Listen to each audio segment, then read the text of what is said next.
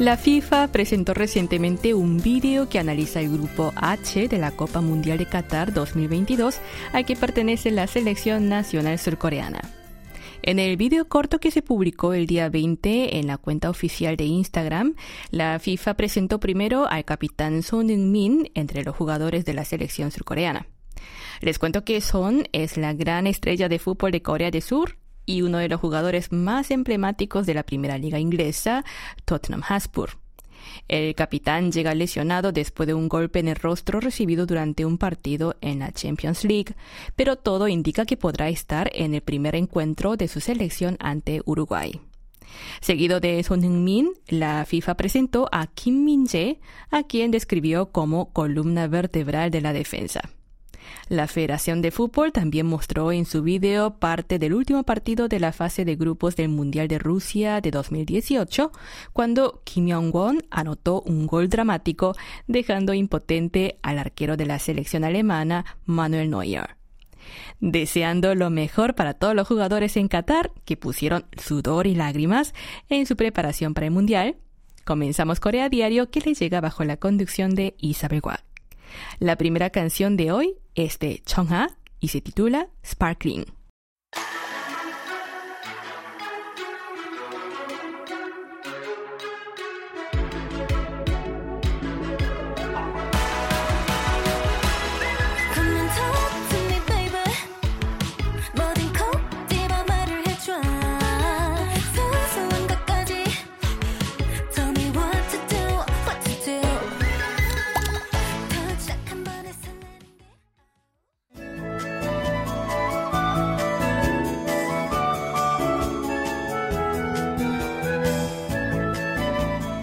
Martes 22 marcó la división estacional Susor, que indica cuando el hielo empieza a formarse.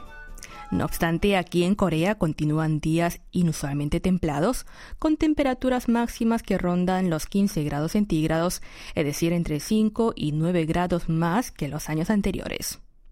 De hecho, estamos viviendo el noviembre más templado de los últimos 10 años, según los meteorólogos, quienes predicen que las temperaturas se mantendrán relativamente altas hasta finales del mes en curso. En este contexto, las ventas de marcas de ropas deportivas y para actividades al aire libre han sufrido caídas interanuales en las primeras dos semanas de este mes. Los productos más populares de estas marcas durante la temporada otoñal e invernal suelen ser abrigos acolchados y largos que permiten combatir el frío. Más de la mitad de las ventas anuales de esas marcas provienen de abrigos invernales, por lo que suele lanzar promociones agresivas durante todo el mes de noviembre. Pero, dado que la demanda de esas prendas es muy dependiente del clima, Ahora los fabricantes están preocupados por si los días siguen templados y la llegada del frío se retrase aún más. Por otro lado, hay quienes se ven beneficiados por las temperaturas altas. Al aumentar los viajes y las actividades al aire libre con el retraso de la llegada de la temporada invernal, las tiendas de conveniencia y los hipermercados disfrutan estos días de un inesperado aumento de ventas. Sobre todo las principales cadenas de hipermercados vieron aumentar las ventas de alimentos y equipo para acampar, como la panceta de cerdo para la parrilla, cerveza y artículos de camping o caravaning. En tanto, las ventas de tiendas 24 horas ubicadas en las principales estaciones de descanso en las carreteras y destinos turísticos aumentaron notablemente este mes respecto a años anteriores. Según CU, una de las mayores cadenas de tiendas de conveniencia de Corea, las ventas de cerveza en los locales situados en complejos turísticos crecieron un 12,3% en lo que va de mes en comparación con el mismo periodo del año pasado. Las ventas de hielo y helados experimentaron también un notable aumento respecto a 2021. Lo cierto es que las ventas de las tiendas de conveniencia dependen mucho de la cantidad de personas que salgan a la calle. Con temperaturas relativamente cálidas y sequía en ese otoño, se espera que las principales tiendas 24 horas del país registren un récord de ventas este mes.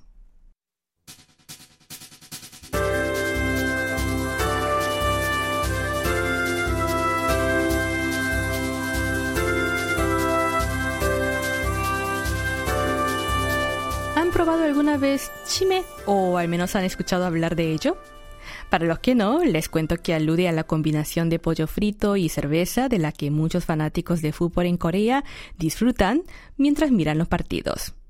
A propósito, estos días las franquicias de restaurantes de pollo frito del país intentan sacar el máximo partido a la temporada alta por el Mundial de Qatar 2022, con diversas promociones y estrategias de marketing. Cabe destacar que en 2018, después del primer partido de la selección nacional surcoreana en Rusia, las ventas de una de las cadenas de restaurantes de pollo frito, BBQ, aumentaron un 110% respecto a la semana anterior, mientras que otras marcas como Kyochon y BHC también disfrutaron de un incremento de ventas de 60% y 80% respectivamente. Y este año en particular se espera que la demanda de Chimek será aún mayor ya que la mayoría de los partidos se llevarán a cabo desde la noche hasta la madrugada en hora coreana, incluido el primer partido de Corea del Sur contra Uruguay, que se transmitirá en este país desde las 10 de la noche del jueves 24 pero algunos estiman que los aficionados al fútbol optarán por buscar alternativas en lugar de hacer pedidos a domicilio a esas franquicias, pues desde el año pasado comenzaron a subir los precios, incremento que fue criticado por el público por ser excesivo. Además de que la tarifa de entrega también ha aumentado bastante últimamente. En esta situación, muchas cadenas de tiendas de conveniencia del país apuestan por promocionar refrigerios nocturnos y bebidas alcohólicas para sustituir a las grandes franquicias de restaurantes de pollo frito. Una de las principales cadenas de tiendas 24 horas, CU, por ejemplo, eligió a Son Heung-min, el capitán de la selección nacional y goleador de la primera liga inglesa Tottenham Hotspur, como rostro de sus promociones con el tema de la Copa Mundial. Y GS25, uno de sus rivales, tampoco se quedó de brazos cruzados y firmó un acuerdo de licencia con el equipo inglés de Son Heung-min para vender pollo frito con forma de bota de fútbol y una foto del equipo en el embalaje.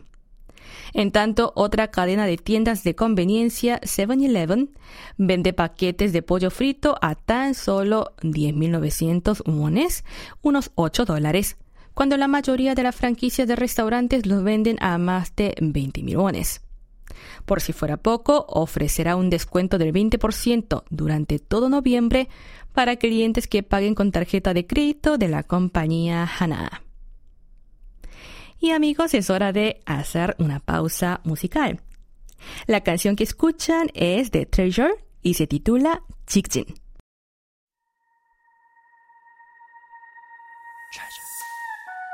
Treasure. 잡히지 않는 신기루 같은 넌.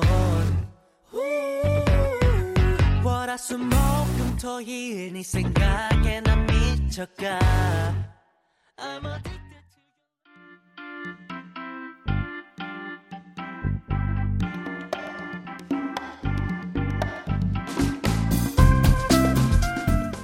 Hola amigos, les saluda Unanam en The Tour por Seúl para presentarles otro interesante enclave de la capital surcoreana.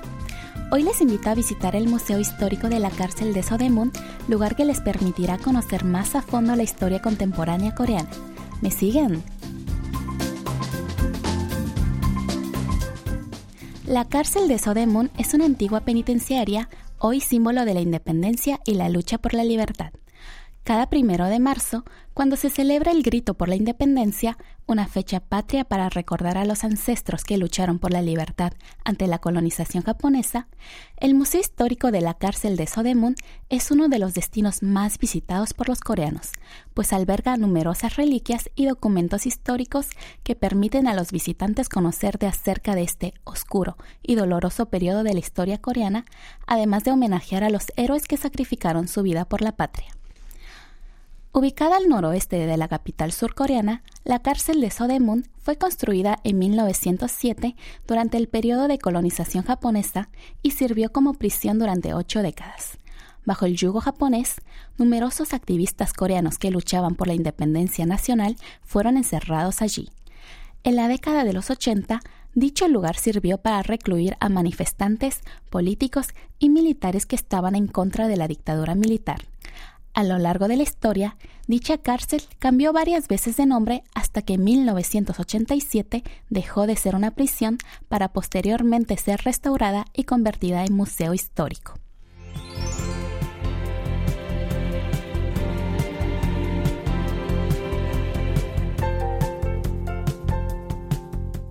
Al ubicarse en plena ciudad, este enclave histórico está rodeado de numerosos rascacielos y edificios modernos, pero el interior de las murallas que rodea la prisión se conserva bastante bien, aunque no perdura la totalidad de las construcciones de la época inicial. Se puede llegar fácilmente en metro, pues la cárcel de Sodemun está tan solo unos minutos a pie desde la salida número 3 de la estación Tungnimun de la línea 3. De camino al museo, lo primero que llama la atención es la Puerta de la Independencia, creada durante el dominio colonial para conmemorar el deseo de libertad de los ciudadanos de aquel entonces. Allí comienza el Parque de la Independencia de Sodemun, en cuyo interior se ubica el Museo Histórico de la Cárcel de Sodemun. En este museo, inaugurado en 1998, se exhiben los diversos objetos que usaron los libertadores durante sus marchas por la independencia, así como las reliquias de los fallecidos en dichas manifestaciones. También se conservan todos los utensilios y aparatos que utilizaron los invasores japoneses para torturar y ejecutar a quienes estuvieran en su contra, como palos de diversos materiales, armas de fuego, sogas o sillas, entre otros.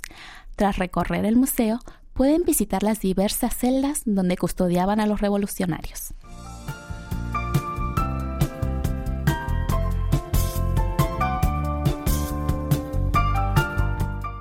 Sin lugar a dudas, es un espacio ideal para pasar un día significativo en familia o en soledad, pues permite rememorar a los que dedicaron toda su vida a la causa independentista. También les servirá para conocer en profundidad la historia contemporánea de Corea desde la colonización nipona hasta la liberación.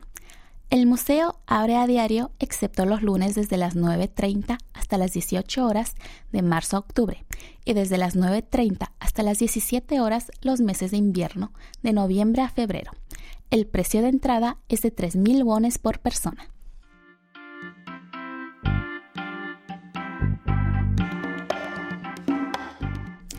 Hasta aquí escucharon The Tour por Seúl. Gracias por sintonizarnos y hasta el próximo encuentro.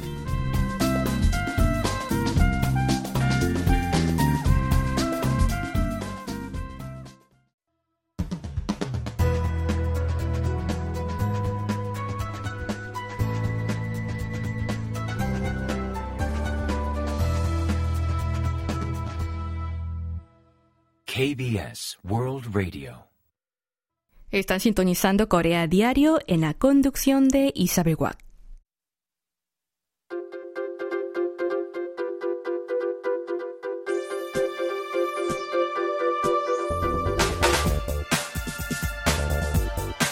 El 17 de noviembre en Corea del Sur se llevó a cabo el examen más importante para la vida de los estudiantes coreanos, el Suneung, la prueba nacional para el ingreso a la universidad. Lo que llama la atención al respecto es que cada vez más 20 y 30 añeros ya graduados de la universidad optan por tomar este examen para reingresar a la universidad e iniciar una nueva carrera. Chong Da-un, joven de 30 años, es una de esas personas. Ella se especializó en ingeniería en la universidad y tras graduarse trabajó en una empresa grande pero recientemente renunció a su trabajo para rendir nuevamente el examen de ingreso a la universidad y alcanzar su nuevo sueño, convertirse en veterinaria. La razón por la que la gente como esta joven desea volver a la universidad tiene que ver con las últimas tendencias laborales. Actualmente el concepto del empleo de por vida se ha desvanecido entre los jóvenes ante la incertidumbre del mercado laboral. Y en este contexto, las personas cada vez más prefieren tener una profesión más estable, segura y prometedora. Muchos de los que estos días deciden prepararse de nuevo para el Sunung, después de muchos años de graduarse de la universidad, son oficinistas quienes se sienten frustrados al no poder asegurar si podrán seguir desempeñando su trabajo hasta jubilarse, ya sea por la inestabilidad financiera de su empresa o por tener poca motivación para trabajar. Ellos buscan un trabajo que genera satisfacción al tiempo que les garantice una compensación justa y adecuada. Estos jóvenes que tardíamente deciden empezar una nueva vida académica desean en su mayoría estudiar medicina, odontología, farmacia o veterinaria. Son carreras que también son muy codiciadas entre los estudiantes que rinden el examen Sunung por primera vez en su vida, y por eso la competencia para estudiar en las facultades relacionadas es cada vez mayor. La tendencia también obedece a los últimos cambios en las universidades. El cupo para el acceso a las escuelas de medicina y farmacia en el país aumentó en unos 2.000 el año pasado, y precisamente ese aumento de oportunidad motivó a muchos jóvenes a reintentarlo. De hecho, el número de personas mayores de 26 años que tomaron el examen de selectividad nacional aumentó 2,5 veces de 2016 a 2021, mientras la cantidad de personas de ese grupo etario que ingresaron a una facultad de medicina o de farmacia creció 4,5 veces entre 2017 y 2021.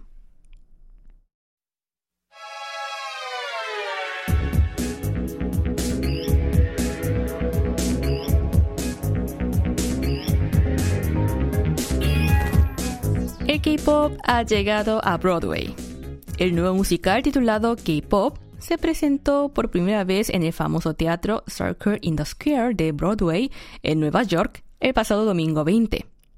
La obra será estrenada oficialmente el 27 de noviembre, pero la presentación previa a la prensa y expertos de Broadway se llevó a cabo el fin de semana pasado y también contó con la presencia de algunos espectadores generales que no duraron en pagar entre 100 y 250 dólares para ver el espectáculo antes del estreno oficial. Unas 600 personas llenaron ese día el teatro en la ronda neoyorquina. Les cuento que K-Pop es un musical que describe las luchas de los artistas de la música pop coreana. La historia gira en torno a la cantante solista Mui, los ocho miembros de la banda F8 y las cinco chicas del grupo femenino Artemis, que son parte de la compañía de entretenimiento ficticia RBX, con sede en el distrito más codiciado de Seúl, Gangnam. La obra no solo muestra las luces del mundo del K-pop, sino también su sombra, como el agotador entrenamiento de los jóvenes por convertirse en estrellas de K-pop, el conflicto con sus padres y adultos de generación anterior, o la crisis de identidad que sufren los artistas coreano-estadounidense, entre otros. Al elenco se unieron varios cantantes populares coreanos, tales como Luna, Min y Kim Bo-hyung, integrantes de las bandas femeninas ya disueltas FX, Misei y Spica respectivamente, así como Kevin, ex miembro del grupo de chicos Yukis. K-pop es una creación de la compositora coreano-estadounidense Helen Park, escritor estadounidense también de ascendencia coreana Jason Kim, mientras que la compañía de actuación Woodshed Collective se encargó de diseño. La mayoría de las canciones y los diálogos están en inglés, pero contienen palabras y expresiones en coreano. El hecho de que un musical de este tipo se presente en Broadway deja entrever la gran presencia del K-pop en el mundo. Ahora el público desea conocer más en profundidad el K-pop para adentrarse más en la cultura y la mentalidad de la sociedad coreana, más allá de disfrutar de música y de espectaculares coreografías.